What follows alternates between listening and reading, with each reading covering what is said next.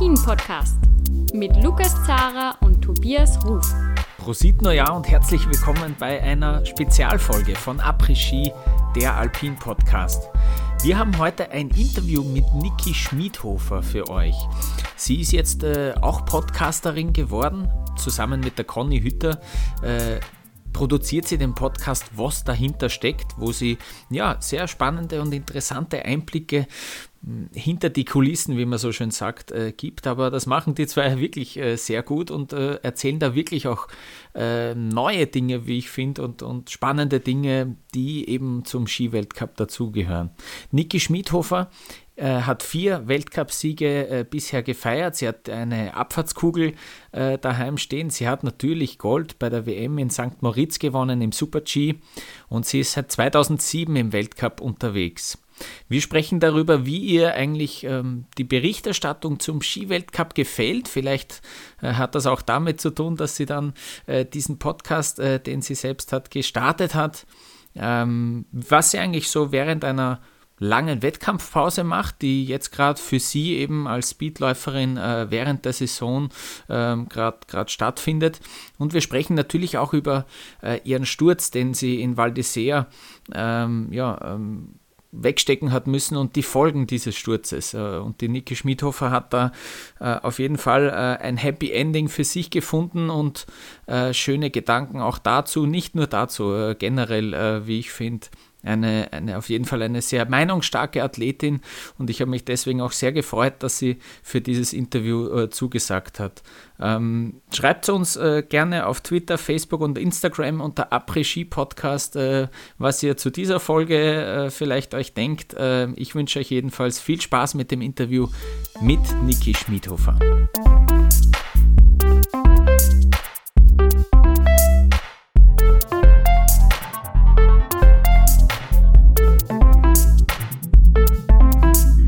Herzliches Willkommen an Niki Schmidhofer. Servus, Niki. Servus, danke für die Einladung. Ja, ich freue mich wirklich sehr, dass du äh, dir die Zeit nimmst. Ähm, und wir können ja sagen, dass wir so gewissermaßen ein bisschen Kollegen jetzt sind. Äh, du bist nämlich auch äh, Podcasterin seit, äh, seit dieser Saison. Du machst einen Podcast mit der Conny Hütter gemeinsam. Wie ist denn diese Idee entstanden? Ich sage noch dazu, dass der Podcast Was dahinter steckt heißt. Ja, genau. Also bin einmal so im Sommer daheim gelegen und habe mir gedacht, das wäre doch mal cool, wenn man was herzeigen würde. Und dann mit zeigen ist halt ein bisschen schwierig, weil mit Filmen und so haben wir es nicht auf der Piste. Und da habe ich mir gedacht, ja, warum nicht reinhören lassen, ähm, was dahinter steckt. Also was eigentlich dahinter steckt, dass wir Athleten äh, schnell Skifahren können, was es dazugehört. Und meistens sieht man ja nur oder hört man nur, was wir im Ziel reden, die Interviews. Also du, du siehst dann Athleten Rennen fahren aber siehst dann kurz am Start vielleicht irgendwas und im Ziel einer, vielleicht wenn du Glück hast, darfst du eine Minute ein Interview geben. Und du kannst eigentlich gar nicht alles unterbringen, was, was man manchmal so zum Erzählen hat. Und dann habe ich mir gedacht, das könnte man mit einem Podcast verbinden. Und dann habe ich mit der Conny gesprochen und die Conny gesagt, ja, coole Idee, ähm, ist sie dabei und ja, lass uns einmal probieren, wie es wird. Zuerst haben wir uns vorgenommen, einfach nur bei jedem Rennwochenende. Und mittlerweile haben wir es fast wöchentlich geschafft, dass wir was machen ähm, hat sich dann schneller entwickelt, als wir uns das gedacht haben. Aber ich muss auch sagen, es ist viel mehr Aufwand, als ich mir gedacht habe. ja, ja, gell, da, steckt, da steckt auch mehr dahinter bei so einem Podcast, muss man auch sagen. Ja, ja weiß also, keiner, was dahinter steckt. Also das, genau. Was dahinter steckt, ist, oder was dahinter steckt, ist eigentlich sowas, wo ich gesagt habe, was, was nehmen wir für, für, einen, für einen Slogan für das Ganze, ja. Und das ist echt schwer, weil es ja nicht nur skibezogen sein soll, ja, wir sind Skifahrerinnen, aber es gibt so viele andere Themen, wo man mal etwas hinterfragen kann und zeigen und hören lassen kann, was dahinter steckt.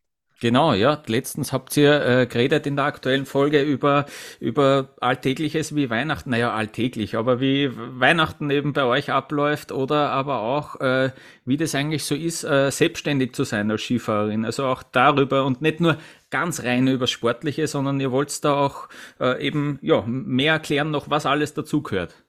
Genau, viele sehen uns einfach nur von Dezember bis März Skifahren und ich schwöre, ich hasse die Frage und mittlerweile ist es eh schon besser geworden, weil seitdem ich verletzt habe, fragt mich jeder, wie es mir geht. Nur davor habe ich 15 Jahre die Frage beantwortet, hast du jetzt Urlaub? Hast du jetzt frei? Uh, na, ich bin auch gerade einkaufen, weil ich einen Hunger habe und weil ich auch was zum Essen brauche. Also, und viele glauben einfach, dass wir von April bis Dezember kaum etwas tun oder, oder viel Urlaub haben und wirklich nur die vier Monate performen, dass wir eigentlich auch nur drei, vier Wochen Urlaub haben im Frühjahr und dann zwischen dreimal eine Woche, das wissen die wenigsten. Also wir wollen wirklich Sachen erzählen oder dass wir selbstständig sind. Viele glauben, dass wir beim, beim Verband angestellt sind. Das ist auch nicht der Fall. Also einige von uns sind beim Zoll oder beim Bundesheer oder bei der Polizei, da gibt es verschiedene Möglichkeiten. Und das sind alles so Themen, die was wir halt einmal ansprechen wollen, damit die Leute einfach mehr von uns wissen, also nicht nur den Sportler sehen. Also ich erkenne einen gewissen Wunsch nach, nach mehr Tiefe in der Berichterstattung auch, oder? Also was, was, ist, was ist etwas, was, was vielleicht gut läuft an so einer, ja, auch an, an so einer Übertragung an Skirennen wie im Podcast besprechen das auch relativ oft äh, sehr intensiv. Wenn uns neue Sachen auffallen, dann, äh, dann äh, versuchen wir das auch zu analysieren, eben wie, wie dieser Sport äh, präsentiert wird. Äh, Gibt es etwas, was du dir vielleicht auch wünschen würdest, dass äh, in der Berichterstattung anders wird? Nein, ich finde, äh, vor allem in österreichischen Medien ist die Berichterstattung sehr gut. Manchmal würde ich mir wünschen, dass man junge Athleten ähm, die Möglichkeit gibt, äh, Interviews zu geben. Ich weiß, wie schwierig es ist, äh, Sponsoren zu haben.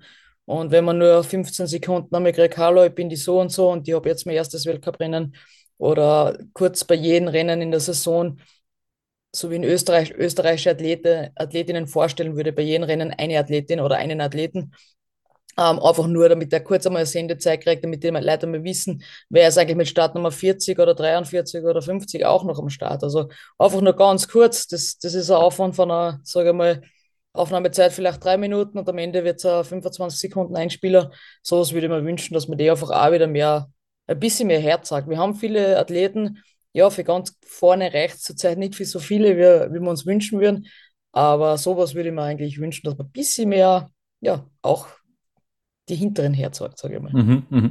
Du hast das äh, ist mir aufgefallen, auch während der, während der Pandemie ein bisschen probiert. Ähm, du hast ja auf Instagram so, so live, äh, Live-Gespräche auch gemacht. Und da, da habe ich mir auch schon gedacht, ah, die, äh, die Niki Schmidhofer, die will da auch ein bisschen, äh, bisschen was herzeigen, nicht? Und, und, und äh, auch, dass man die Leute ein bisschen besser kennenlernt, weil wann hat man die, die Gelegenheit, dass man da eine halbe Stunde oder vielleicht noch länger äh, sie unterhält und dann eben als Skifan sogar zuhören kann. Äh, was, was hast du, was hast du daraus mitgenommen aus diesen, aus diesen Gesprächen, die du da damals geführt hast?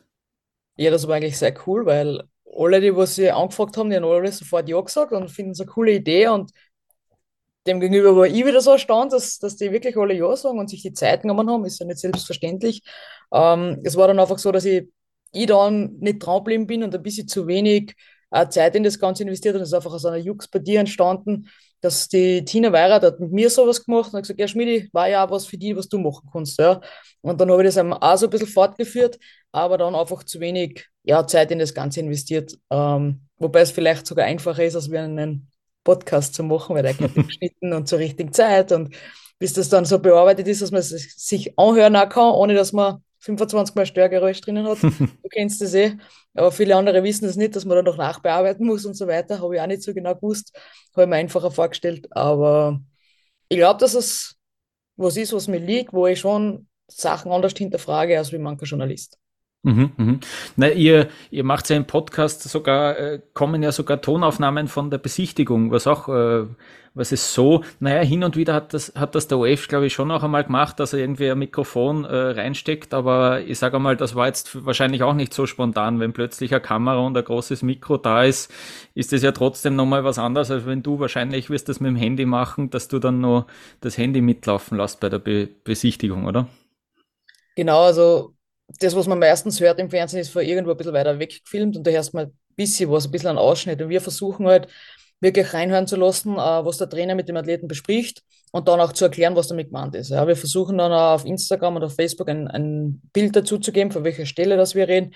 Äh, mit den mit die Videos ist es ein bisschen schwierig, äh, die dürfen wir nicht verwenden, also wir dürfen nur Bilder leider verwenden, sonst wäre oft das mit dem Video richtig cool erklärt, auch noch auf Social Media und auf unsere Homepages.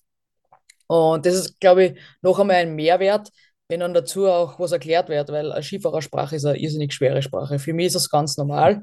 So für jeden Sportler in seiner Sportart die Sprache ganz normal ist oder für einen Journalisten oder für einen Koch in der Küche. Ja. Also wenn ich da reingehe, würde ich auch nichts verstehen. Und dabei rede ich auch nur von normalen Sachen und so ist es bei uns auch. Und da muss man gewisse Dinge einfach erklären, von was man redet. Mhm, mhm, sehr gut. Jetzt haben wir, wir nehmen auf am 29. Dezember. Es ist die Zeit zwischen Weihnachten und Silvester, aber ihr habt auch äh, äh, irrsinnig lange Zeit eigentlich zwischen, zwischen den Speedrennen. Ähm, wie, wie schaut denn diese Phase jetzt aus? Was, äh, was, was macht ihr da? Wie, wie schaut das Training aktuell auch aus? Ja, da ist am besten, wenn du jetzt sagst, sie sollten in unserer Weihnachtsfolge alle rennen. da haben wir schon ja. ein bisschen was erzählt davon. Ja. Ähm, natürlich äh, über na, nach St. Moritz krank, ich bin noch ein bisschen gelegen, hat man den Magen-Darm noch äh, Virus ein bisschen mitgezogen. Und wir sind jetzt trainieren. Also wir haben einen Ost-West-Trainingsblock gemacht. Das heißt, dass der Osten nicht so weit fahren muss und der Westen nicht so weit fahren muss von Stirnl, weil wir haben von, von Vorarlberg bis in die Steiermark, Österreich, alles dabei. Dass da für jeden nicht so weit die Anreise ist zu Weihnachten. Ähm, bin ich jetzt in Hinterreit und in Saalbach.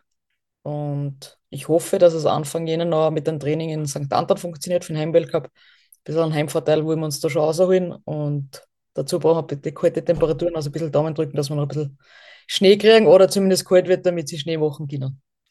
Und was, was in der letzten Folge bei euch auch äh, ein bisschen raus äh, war, ist, dass, dass ihr ja auch ein sehr intensives Verhältnis oder einen Be Bezug wahrscheinlich zum, zum Servicemann habt, äh, weil da versucht ihr, so habe ich es verstanden, auch ein bisschen Rücksicht zu nehmen, äh, wo, wo die eben daheim sind und dass sich das dann auch äh, so gut ausgeht für alle. Ja, wir haben meistens, also bei uns in der Gruppe ist so, wir sind zehn Mädels, wir haben fünf Serviceleute und du hast fix deinen Servicemann. Und da sind immer zwei Mädels zusammen einteilt. Und so ist bei der Conny Hütte ist, die hat mit der Steffi Venier zusammen einen Servicemann und die sind beide vom Westen draußen. Und die Conny hat sich ja äh, ein bisschen was gerichtet mit einer Wohnung im Westen, damit sie einfach die Training, also die Wege einfach im Winter verkürzen kann bei den Trainings, bei den Rennen. Weil von ihrer daheim in der Nähe von Graz ist halt doch alles ein bisschen weiter. Und daher hat sie sich entschieden, im Westen zum Trainieren, damit das System einfach ein bisschen einfacher zu handhaben ist, sage ich mal, ja. Ähm, meine Kollegin ist die Tina Ager, die wohnt vor Hinterreiter. Also jetzt noch näher als wie, so muss ich sagen, die fährt mhm. überhaupt eine Stunde her oder so. Ähm, ja, und so hat das eigentlich gut passt. Und man versucht halt da immer einen Konsens zu finden, dass es für alle passt. Also nur ich Mensch, auch wenn Skifahren Einzelsport ist, ähm, nur ich alleine funktioniert nicht. Da, da steht schon sehr viel, sehr viel dahinter. Also der Athlet steht schon vorne und, und soll performen, aber was alles dazugehört, das sind sehr, sehr viele andere Personen, die was an der helfen. Mhm. Und wie schaut das Training jetzt eigentlich äh, aktuell aus? Ich kann mir ja vorstellen, ihr werdet nicht jeden Tag die Piste komplett abstecken können und, und Schuss runterfahren können. Äh, ja, das wird nicht immer, das wird's nicht immer spielen. Aber braucht's das überhaupt oder äh, wäre das sogar der falsche Ansatz, dass man als Speedfahrerin auch ähm, ja, fast ausschließlich Speed trainiert? Genau, das ist das, was viele denken. Auf das kommen nämlich eben, wollten wir auch mal, oder werden wir auch mal eine Folge machen auf was es eigentlich darauf ankommt, wir fahren jetzt auch viel Riesental auf. Das ist der Grundschwung, den braucht man für die Technik. Man wird sonst ein bisschen zu langsam und wir sagen, man wird ein bisschen schlampert, wenn man, wenn man viel auf die langen Ski ist. Weil die lang sehr viel verzeihen, aber irgendwann halt auch nicht mehr. Es ist so, dass du im Winter eigentlich kaum Abfahrtstrainings hast, also wirklich die, was du bei den Rennen hast. Das heißt, in Copper Mountain in Amerika holst du dir die Form, holst du dir das letzte Setup, was du hoffst, dass dann überall halbwegs funktioniert. Und dann geht es in die Saison. Also du kannst äh, Super-G trainieren teilweise, ist möglich. Wenn das Wetter passt, wenn die Pisten passt, da ist es schon mal möglich, dass uns in der Früh wer zweieinhalb Stunden die Piste sperrt. Aber Abfahrtfahren ist eigentlich fast ein Ding eine Möglichkeit. Also das ist ganz selten hin und wieder in Zauchensee haben wir das machen dürfen, aber auch meistens nur vor dem Heimweltcup. Aber ansonsten bist du eigentlich ja, auf die Abfahrtstrainings im, bei den offiziellen Trainings im Weltcup angewiesen. Da, dazwischen Super-G-Training und vor allem Riesendorlauf-Training, also wirklich für den Grundschwung. Viele sagen, was, du fährst Riesendorlauf? Ja, wir fahren auch Riesendorlauf, auch weil du es magst. Du kannst jetzt auch nicht eine, eine Schularbeit schreiben, ohne dass du zuerst die Buchstaben gelernt hast, ja. Also das wird funktionieren. Mhm, die Basics, ja, äh, sehr gut. Ähm, das das äh, dominierende Thema heute am, am Aufnahmetag ist äh, der Rücktritt von Matthias Meyer irgendwie, ähm, weil sich der, ja, der hat das äh, ziemlich spontan und äh, auf eine spannende Art und Weise gemacht. Was hast äh, du dir gedacht, wie du, wie du davon erfahren hast? Ja, wir waren gerade zum, zum Training unterwegs und dann äh, haben natürlich die Handys geleitet und WhatsApp ist überall durchgegangen. Ähm, ja, da fehlen dann einfach die Worte, weil die Entscheidung schon irgendwo ein bisschen unerwartet ist. Aber ich verstehe es voll. Ich glaube, die meisten Skifahrer verstehen das oder älteren Skifahrer, sage ich mal, die Jungen vielleicht nicht so. Aber wenn genug ist, ist genug und irgendwann kommt der Moment, wo man das gespürt, so wie es der, der Matthias gesagt hat, er hat im Frühjahr schon mal überlegt und einmal dreimal gut. Ich meine, irgendwann, glaube ich, geht da einfach der Pfui aus und so wie er sagt, er hat jetzt einfach nicht mehr den Biss und wenn das wenn er heute in der Früh aufgestanden ist und sich gedacht hat, und heute ist der Tag und, und jetzt reicht es mir und ich mag nicht mehr oder ich kann nicht mehr und ich will nicht mehr oder was auch immer sich, er sich gedacht hat, ähm, dann soll es so sein. Und ich hoffe, dass er mit der Entscheidung glücklich ist und für seinen nächsten Karriereabschnitt ähm, sehr viel Spaß hat, so wie er beim Skifahren Spaß gehabt hat und auch dort mit sehr viel Leidenschaft eingeht. Mhm. Ähm, ich frage auch deswegen, weil ich mich frage, äh, seht ihr euch eigentlich unter der Saison? Gibt es da irgendwann auch einmal Trainingstage gemeinsam oder ist das ähm, überhaupt nicht der Fall? Ist gar nicht der Fall. Also wir trainieren auch in der Vorbereitung sehr, sehr selten gemeinsam. Auch wenn wir in Chile zur gleichen Zeit in Chile sind, trainieren wir meistens nicht gemeinsam. Also das ist ganz selten, weil einfach dort zehn Leute in der Gruppe sind, bei uns sind zehn Leute in der Gruppe, du fährst nicht zu 20, wenn du nicht musst. Also das ist halt nur, wenn ich kein Platz ist aus, aus Zeitgründen oder sonst irgendwas, so wie in Copper Mountain sind alle Nationen, da von oft 40 Leute, aber da leidet auch die Piste, da ist das kein Problem. Ansonsten ist es eigentlich sehr, sehr selten, dass man gemeinsam fährt, weil es einfach ein anderer Anspruch ist. Also ein, ein Herren-Super-G kannst du mit einem Damen-Super-G nicht vergleichen, das gleiche gilt dann für Abfahrt, ja. Also es sind schon ein bisschen Unterschiede. Es schadet manchmal nicht, wenn man mal auf einer Herren Abfahrt oder auf einen Herren Super-G trainiert, aber auf die Dauer ähm, wäre das nichts für mich. Also für mich persönlich. Vielleicht taugt es andere richtig gut, aber meins ist es nicht. Mhm, mhm. Ähm, jetzt, äh, wir besprechen da auch oft in unserem Podcast, wie, in, in welche Richtung auch der ganze Skisport geht. Ich habe einmal mit der Tina Weirath ein Interview geführt und die hat gesagt, man, äh, unsere, unsere Szene ist da ein bisschen eigen, weil es beschweren sich sehr schnell sehr viele Leute über den Skisport, äh, aber irgendwie hört sie da selten dann auch Lösungsvorschläge äh, dabei, wenn, wenn da Kritik kommt. Ähm, eine, eine recht allgemeine gro große Frage wahrscheinlich, geht's in die richtige Richtung? Du hast natürlich schon ein paar Jahre äh, Erfahrung. Ähm, entwickelt sich der Skisport in eine gute Richtung aus deiner Sicht, was du so von, von Beginn bis jetzt mitbekommen hast? Ja, es ist genau wie die Tina eigentlich sagt. Ähm, viele sumsen, aber keiner kommt mit einer Idee und kommt man mit einer Idee, dann sagt keiner ja oder nein. Also es gibt ja Arbeitsgruppen, ähm, wo auch die Athleten eingebunden sind oder mir immer wieder Mails kriegen und so. Und dann hört man im Nachhinein von den Athleten sprechen, ja, wenn halt nur 40 Prozent antworten, was sollen wir noch großartig bewegen? Also man muss schon die Athleten auch ein bisschen auf der Nase nehmen oder an der Nase nehmen. Es ist einfach, aber es kommt keine richtig coole Idee, dass du sagst, boah, das ist lässig, ja. Aber ich nehme jetzt nochmal die Startreihenfolge her. Wir sind viermal gefragt worden, ob die Startreihenfolge in Ordnung ist oder anders oder was wir wollen. Und dann hat es wieder drei Jahre gedauert, bis einmal was passiert ist, weil die anderen haben gesagt, das ist Wahnsinn, wie kann man da mit Start Nummer 1 fahren? Ich bin der Meinung, wenn ich zu den besten zehn der Welt kehre, in Gottes Willen, wenn ich da nicht mit Start Nummer 1 fahren kann, dann kann es eh kein anderer mehr. Das, das muss man sich mal eingestehen. Das mit Nummer aussuchen habe ich auch nicht so cool gefunden, weil halt immer alle die gleichen Nummern gezogen haben und du bist halt immer der, der Einser gewesen, wenn es die Nummer 10 kann, also als 10 das warst. Oder wenn es hinten noch gut war, ähm, oder umgekehrt war, dass, dass, dass halt da die 19 blieben ist, weil es halt vorhin super war. Das habe ich auch ein bisschen uncool gefunden, da finde ich die Losen zum Beispiel besser.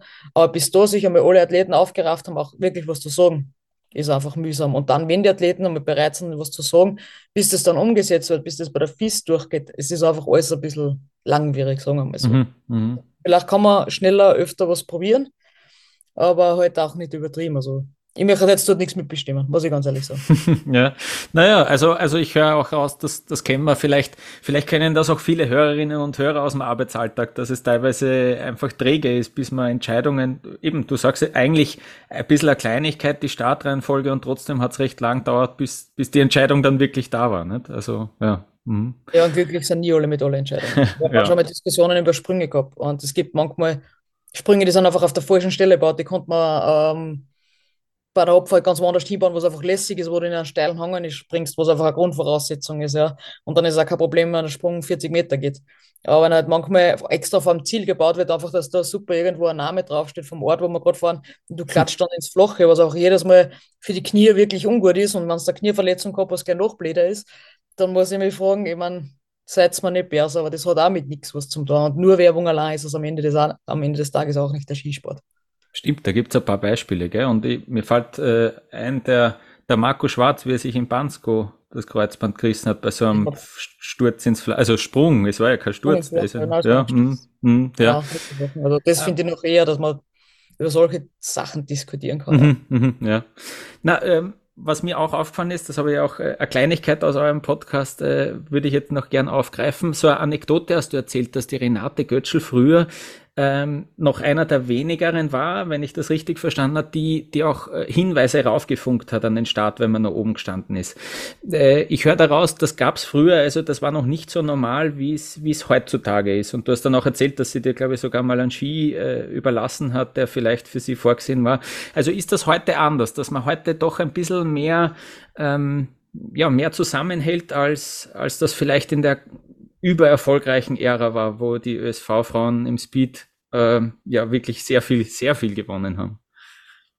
Ähm, wie es war, wie die alle drei oder die Golden Girls, wie es in der Zeit richtig war, das, ich glaube, die haben sie auch sehr gut verstanden und haben sie gegenseitig auch sehr viel weitergeholfen. Wie viel die dann gefunkt haben oder nicht, ich weiß es nicht. Mhm. Ähm, es war einfach so, dass ich da mit der Renate damals einen, einen guten Bezug gehabt habe, äh, sie mir sehr viel geholfen hat eben das Thema mit dem Ski. Ähm, für alle, die was die Folge nicht gehört haben, können Sie mal reinhören auf eine, Quiz-Folge, ist ganz spannend. Unbedingt, ja. Ähm, ja, wir sind einfach, wir sind einfach die Mannschaft, was wir sind oder was wir sehr erfolgreich sind. Wir sind jetzt seit 2012 fast die gleichen Dirndl plus die Jungen, die Jüngeren, was wir haben, dazukommen. Und da entwickelt sich einfach, da entwickelt sich einfach irgendwann was. Vor allem, wenn du zu sechs, zu sieben eigentlich vom Europacup. Also ich war damals nicht in Kader, war dann nochmal mit der Europacup-Mannschaft unterwegs und bin dann, waren wir, glaube ich, sieben Leute, was dann in die, in die Weltcup-Mannschaft wieder aufgekommen sind. Und da entwickelt sich einfach eine Dynamik. Erstens willst du in die Alten einmal in den Arsch treten. Das ist einmal das Erste. Wie schaffst du das, wenn du einmal zusammenhältst? Ja. Und dann hat man halt da zusammengehalten und dann hat man halt angefangen, so, wie spitzt sich das für die an, wie fühlt sich das für die an, man fängt ganz viel zum Reden. Und irgendwann hat sich das einfach entwickelt und sehr viel haben wir da in, in Roland Assing, unseren damaligen Trainer, zuzuschreiben weil der hat gesagt, Mädels, sagt's zu, wir sind 220 Tage und mehr noch im Jahr unterwegs. Skifahren ist ein Einzelsport, von Starthill bis zur Ziellinie. Aber die andere Zeit sind wir ein Team und wir funktionieren als Team. Und das hat dann schon sehr, sehr gut mitgegeben und wo wir sehr viel gelernt haben. Und so kann man, so kann man richtig cool arbeiten. Also erstens kannst du dich füreinander mitfreuen, wenn der, wenn der aufs Podest fährt. Also wenn der Tag halt daneben geht, hast du trotzdem ein positives Gefühl irgendwo, wenn jemand am Podest steht. Ja. Das heißt, ich gehe einmal nicht komplett mit einem schlechten Gefühl haben, sondern denk mal, was die kann, kann ich eigentlich auch. Und morgen bin dann ich da. Und so entsteht da eine richtig coole Dynamik, wie man so zusammenhalten kann, wenn einfach eine, eine gewisse Freundschaft da ist. Ja? Mit jedem kann man nicht kennen. Aber wir sind jetzt 14 Leute teilweise am Start in der Abfahrt. Du kannst nicht mit jedem kennen, du, eine gewisse Konkurrenzkampf ist da, es dürfen nur neun starten. Aber trotzdem ist am Ende des Tages, letztes Mal habe ich die Qualifikation gegen die Tamara Diepler verloren um 500 oder so oder 700 ähm, ja, ist kacke für mich, aber das ist einfach so und das nächste Mal bin es vielleicht wieder ich. Also das ist dann einfach ein bisschen leichter zum Verkraften, wenn man sich gut versteht, glaube ich, als wenn man mit jemandem überhaupt nicht kann. Mhm. Was jetzt wieder vielleicht fast eine philosophische Frage, was ist denn das Schöne oder das Befriedigende am Skifahren? In, auf Englisch würde man äh, satisfying sagen, ja. Ähm, was ist so wirklich, äh, was, was treibt dich an? Ist es so, einen perfekten Schwung zu fahren oder ist es äh, es muss unbedingt das äh, grüne Licht kommen im Ziel. Was, was, was ist es? Ja, das hat sich ein bisschen verändert die letzten zwei Jahre bei mir. Ich muss sagen, es ist, es ist das Gefühl, ähm, Opfer zu fahren und Super-G zu fahren. Also im Super-G gelingt es mir ja noch mehr, also es macht mir noch viel mehr Spaß. Einfach wenn du Schwünge triffst, wenn du merkst, wie der Skizieher, wenn du auf einer Piste fahren darfst, so wie äh, vor zwei Wochen in St. Moritz, ein Wahnsinnswetter, geile Pisten, äh, ein cooler Lauf. Und das hat mir wenn ich jetzt drüber nachdenke, noch die Wellen, also ich habe kein einziges Mal kurz zurückgezupft über die Welle, ich war mir 1000 Prozent sicher. Und wenn du dann unten abschwingst, bis auf das vom Ziel, der kleine Fehler, was mir dann doch sehr viel gekostet hat, aber bis dorthin war es eigentlich so eine geile Fahrt, wo ich mir gedacht hey, dass mir sowas nochmal geglückt ist, das ist so mega, dass ich sowas zusammengebracht habe von Überwinden, wie sie es angespielt, die Abstimmung mit meinem Service, man zusammen steckt so viel Arbeit dahinter und das macht dann einfach eine Freude. Ja, der neunte Platz ist mega, ein vierter, fünfter Platz war drinnen gewesen, aber ich habe noch viel mehr Freude, wie sie das angespielt hat, ich mir gedacht habe, genau so hat sie es angespielt damals, bevor das ganze Kacke passiert ist.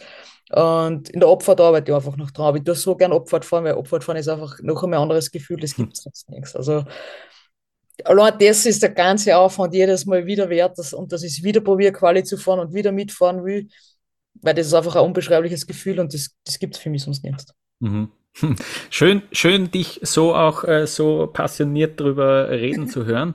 Ähm, es, es tut mir jetzt fast schon leid, du hast nämlich sicher schon sehr viele Fragen dazu beantwortet, aber dieser Sturz natürlich in Val d'Isère, der war, der war so einprägsam und, und arg, weil du einfach auch hinterm Netz verschwunden bist und äh, man, hat, man hat sie überhaupt nicht auskannt. Ähm, äh, dann alle, wie sie da übers Netz geschaut haben und auch gestiegen sind, dass sie dir helfen können. Wie, wie blickst du auf diesen Sturz zurück heute?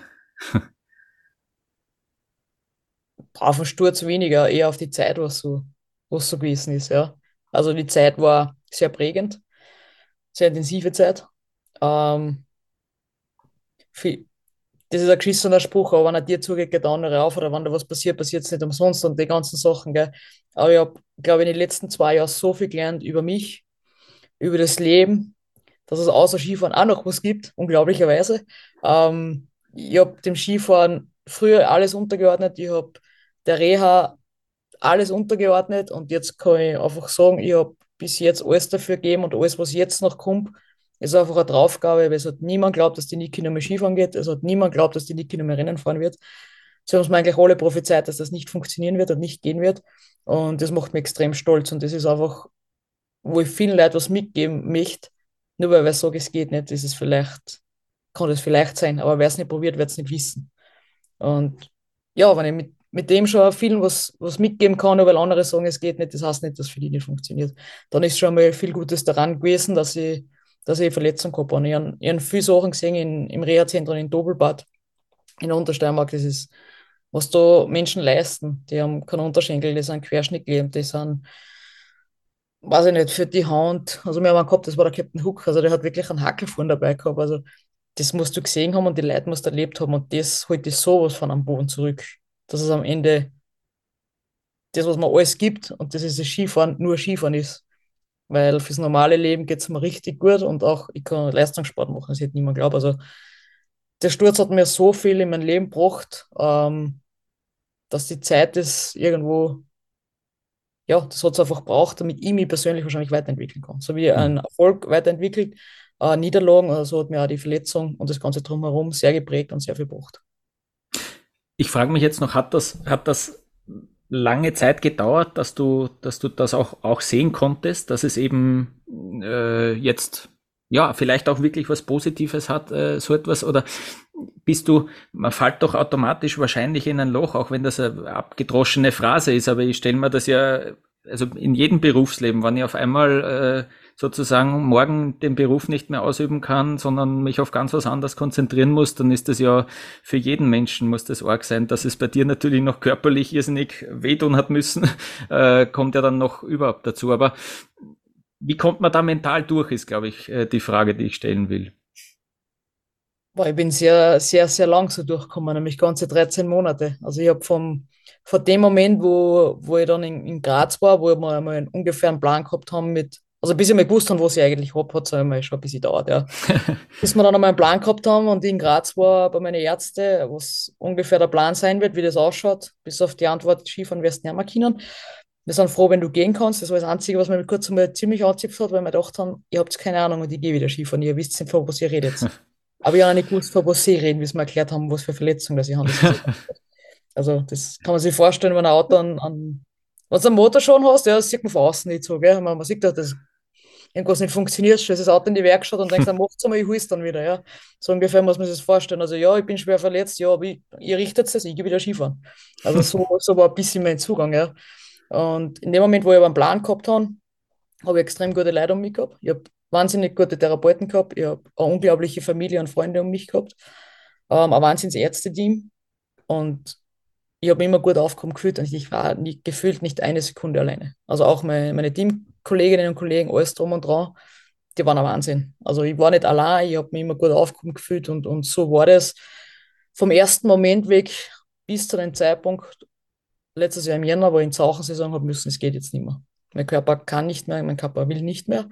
Und das war die größte Enttäuschung. Und da bin ich dann schon einmal daheim gesessen und da ist für mich dann die Würde eingebrochen. Weil bis habe ich auf, ich habe auf das Olympia hingearbeitet, ich habe auf das, ich kann wieder zuerst lernst, keine Ahnung, zuerst mal ein bisschen Operationen durch, sondern dass du mal irgendwas machen kannst, ja dann hoffst, dass du so schnell wie möglich in die Reha kannst. Dann bist du in der Reha, dann willst du so schnell wie möglich einmal die Krücken wegbringen, dann willst du die, die Schiene endlich wegbringen und dann ist endlich einmal, keine Ahnung, ein halbes Jahr vorbei und du gehst von der Reha heim im Juni, wo beides im Dezember passiert ist, dann, dann ist der nächste coole Schritt.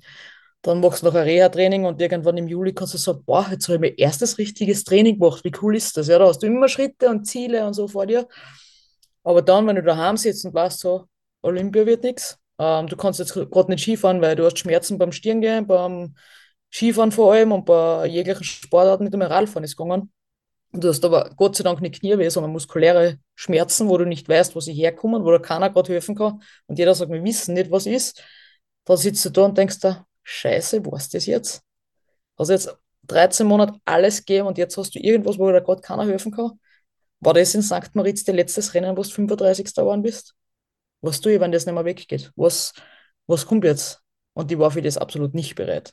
Und das hat lang gedauert, bis die Schmerzen weggegangen sind. Und wie, man, wie das wieder dann wieder drüber war, ähm, zack, bumm, Training, gehen wir. Ich, ich fahre wieder, ich will wieder. Also dort war echt einmal zweieinhalb, drei Wochen, was richtig Sache waren, auch für, für meine Familie. Da, da ist einmal die Welt eingebrochen. Aber erst, wie gesagt, 13 Monate später, wo ich wirklich einmal kurz gesehen habe, Skifahren geht nicht mehr. Hm. Mhm, mh. Spannend, aber ähm, in diesen 13 Monaten habe ich gehört und jetzt äh, schließen wir vielleicht auch die Brücke wieder zum Podcast. Hast du äh, kurze Zeit auch bei der Conny Hütter äh, gewohnt sogar, kann man sagen, äh, während der Reha-Zeit? Das ist richtig, weil ich bin vom Krankenhaus gar nicht heimgegangen, sondern direkt bei der Conny eingezogen, ähm, weil ihre, also ihre Therapeuten haben bei mir betreut und ich war dann eigentlich bis Ende März bei der Conny und bin dann direkt äh, nach Doppelboot und dann eben, eben erst im Juni heim und bin der Conny sehr dankbar, dass sie mir damals die Möglichkeit gegeben hat, bei ihr zu wohnen. Es war das Einfachste und das Beste für mich, muss ich sagen. Ähm, die Therapeuten wohnen von dort 15 Minuten weg. Ich habe nicht Auto fahren können und dürfen, war nicht möglich. Das heißt, die sind jeden Tag zu mir gekommen. Ähm, da habe ich zwei Therapeuten gehabt. Da ist zwei Stunden Vormittag weggekommen und zwei Stunden Nachmittag weggekommen. Also das ist eine Betreuung, das, das war Wahnsinn, was die privat für Zeit auf sich genommen haben und das wäre daheim einfach nicht möglich gewesen. Ich war in der Nähe von den Ärzten, ähm, natürlich immer wieder Kontrollen geben, war im UKH immer wieder zur Nachkontrolle. Und das wäre von daheim aus nicht gegangen. Ich wäre da jedes Mal eineinhalb Stunden gefahren und so. Also das, das war richtig eine coole Lösung und da bin ich heute noch sehr dankbar. Mhm. Und jetzt würde ich noch gern zum, äh, zum Abschluss nach, nach vorne schauen, natürlich. Ähm, und jetzt haben wir noch, naja, so eineinhalb Monate, äh, dann ist ein Großereignis äh, am Programm. und ich gehe davon aus, dass diese Heimrennen in St. Anton, da wird es dann wahrscheinlich entscheiden auch, wer äh, wer da in den WM-Kader kommen äh, kann. Ähm, wie, wie, blickst du auf die nächsten paar Wochen? Ach, sehr entspannt eigentlich. Also, in der Abfahrt muss ein Wunder passieren, das weiß ich selber auch. Da, da, da muss ich jetzt einen richtig großen Schritt machen. Aber wir arbeiten dran. Ich habe viele, über vieles nachgedacht, wie ich jetzt krank war, aber ich mir gedacht, das kann man noch probieren und das muss ich dann für was festlegen, weil alles geht sich nicht mehr aus zum Probieren weil man eben nur die offiziellen Trainings hat. Ähm, wir haben auch noch Cardina D'Ambezzo. Erst danach wird die Entscheidung fallen, weil da sind drei Rennen mit zwei Super-G und dann Abfahrt. Ähm, und das heißt einfach performen. Und ja, mir ist wichtig, dass ich gut Ski fahre. Also ich habe letzte Woche oder vor zwei Wochen gesagt, wenn ich gut Ski fahre, dann ist sehr viel möglich und auf das möchte ich mich konzentrieren. Und wenn es am Ende reicht, reicht es. Und wir sind ein großes Team, wir sind ein starkes Team, was, was gute Platzierungen fährt und was, wenn es gut passt, auch Medaille mitfahren kann. Das muss passieren. Also erzwingen darf ich es nicht. Das weiß ich, dass ich, das kann ich nicht. Also das weiß ich von der WM in Ore. Also da bin ich als Favorit hingefahren und das ist gar nichts gegangen, weil lauter, ja, und jetzt muss gewinnen, ja, weil du bist Favorit und du hast gerade ein Rennen gewonnen. Ähm, jetzt drehen wir den Spieß um. Was geht, geht, was, was nicht geht, geht nicht. Das nehme ich jetzt mit. Ähm, es ist cool, dass ich Skifahren darf. Es ist cool, dass ich mich um eine WM äh, wieder mitfahren darf. Um ein WM-Ticket in Österreich, das ist nicht selbstverständlich. Also ja, ich genieße das einfach jetzt. Das Skifahren ist einfach, ja, das Gefühl. Das, wenn das passt, dann, dann passt da die Platzierung am Ende des Tages. Sehr gut. Niki, viel, viel Spaß und viel Erfolg dabei. Ich könnte noch viel länger dir gern zuhören, aber das Gute ist, das kann man ja bei was dahinter steckt, bei deinem Podcast mit der Conny Hütter. Niki, vielen Dank, dass du dir die Zeit genommen hast. Hat mich sehr gefreut. Sehr gerne.